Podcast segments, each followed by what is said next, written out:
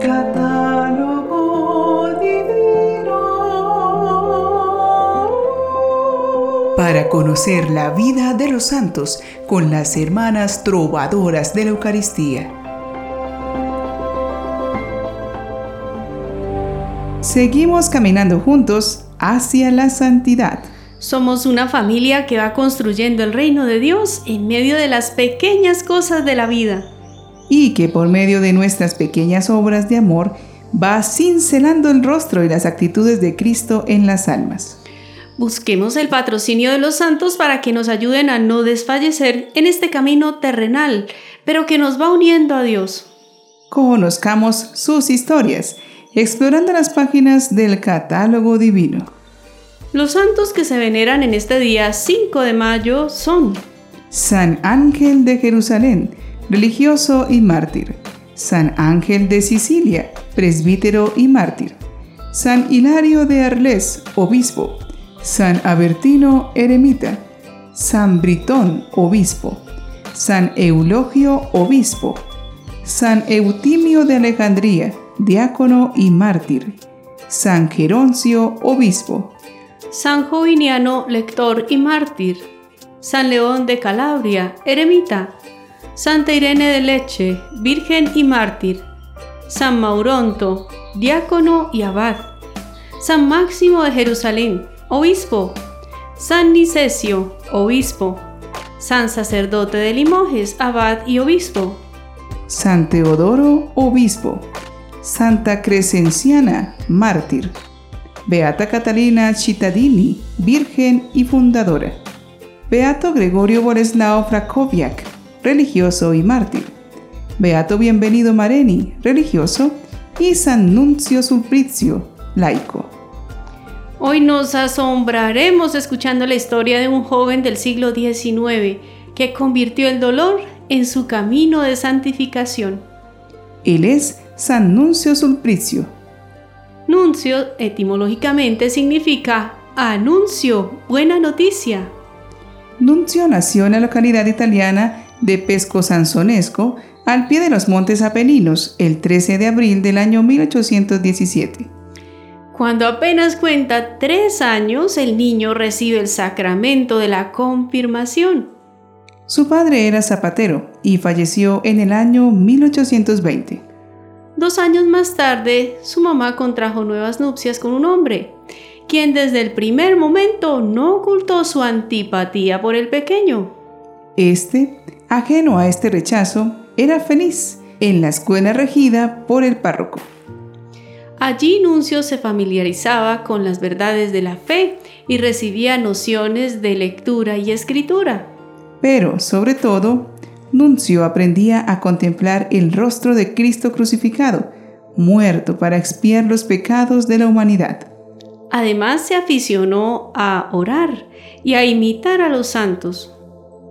En 1823 falleció su madre y quedó al cuidado de su abuela Rosaria, prolongando un poco más ese periodo amable de su vida.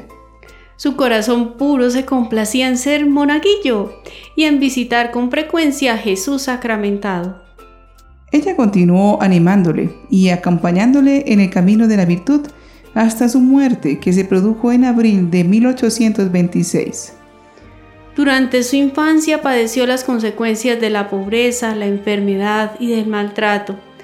Esto último por cuenta de su tío materno, un hombre alcohólico, brutal y grosero, que le obligó a trabajar como herrero en condiciones inhumanas a sus nueve años. Lejos de lamentarse, el pequeño Nuncio vio en sus sufrimientos la posibilidad de santificarse.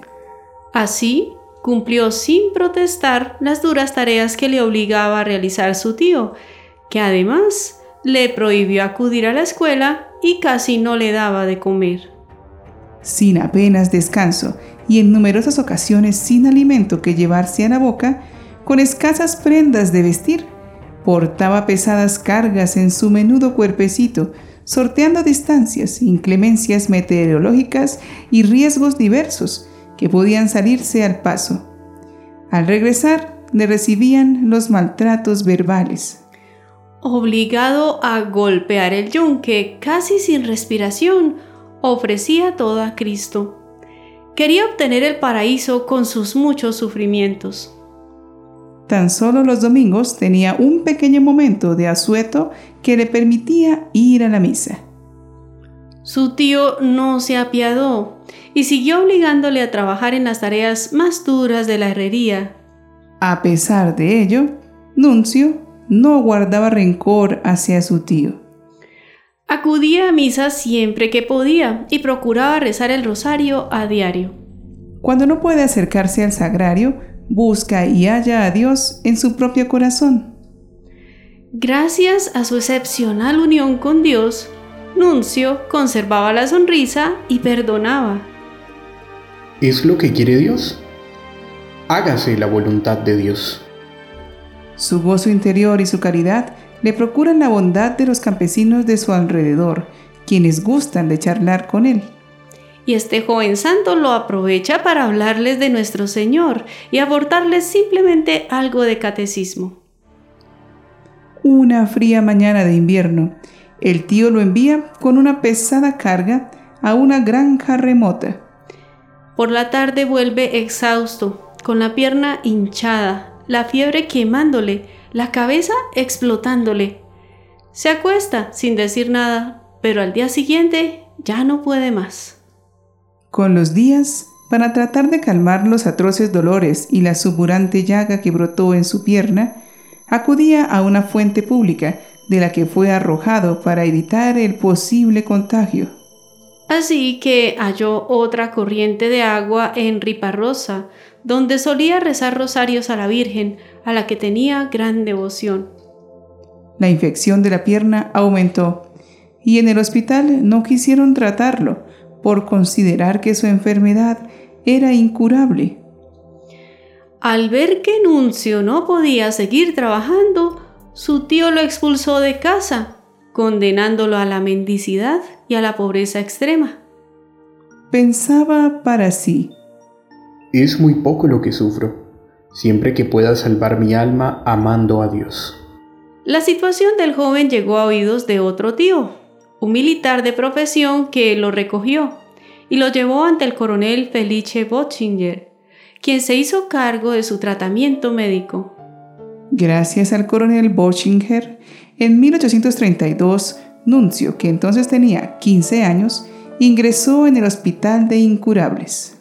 En este lugar su salud mejoró notablemente, aunque no llegó a recuperarse del todo, y comenzó a prepararse para recibir la primera comunión.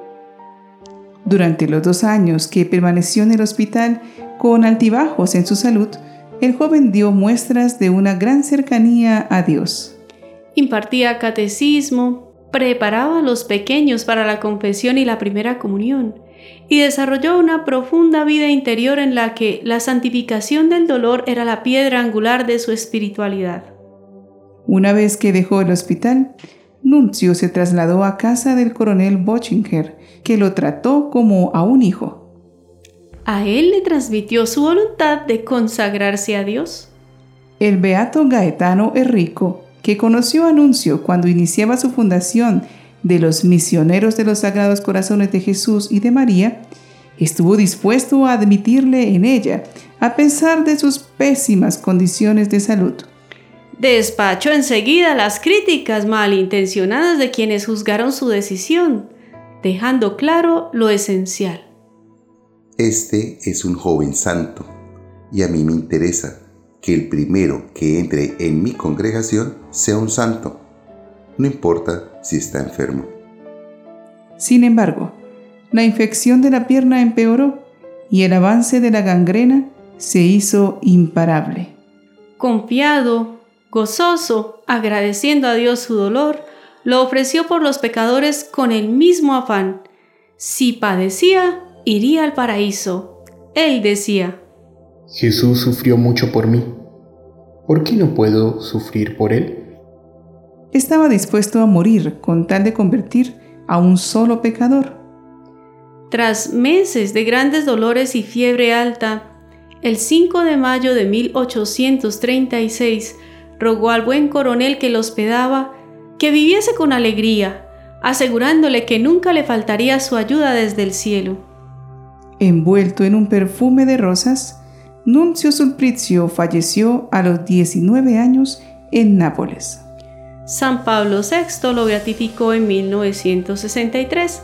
Fue canonizado en el año 2018 por el Papa Francisco. Es el patrón de los inválidos y de los accidentados por causas laborales. Oremos pidiendo la piedad por la intercesión de este joven bienaventurado. Señor Dios Todopoderoso, que de entre tus fieles elegiste a San Nuncio Sulpricio para que manifestara a sus hermanos el camino que conduce a ti, concédenos que su ejemplo nos ayude a seguir a Jesucristo, nuestro Maestro, para que logremos así alcanzar un día, junto con nuestros hermanos, la gloria de tu reino eterno. Amén.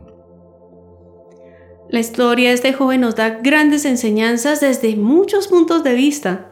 Nos aterriza en cuanto a las tristes realidades de maltrato que viven muchos niños, a la dignidad que requiere un trabajador para su labor, a la capacidad de entrega y sacrificio que puede albergar un joven apasionado por Dios y por el bien común. Nuncio aprendió una profunda sabiduría formado no en los libros, sino en la fuente del dolor acogida en el recogimiento y la mirada siempre puesta en Jesús. Su juventud le permitía tener una mirada fresca y franca ante su realidad, y por ello su santidad es un motivo de reflexión para nosotros. San Felipe Neri repetía, Bienaventurados vosotros, los jóvenes, porque tenéis tiempo de hacer el bien. Pongamos todo de nuestra parte favoreciendo la santidad de los jóvenes, acompañándolos, aconsejándolos, dándoles amor y sobre todo recordándoles la gran confianza y esperanza en ellos y en el inmenso bien que pueden hacer. San Nuncio Sulpricio, ruega por nosotros.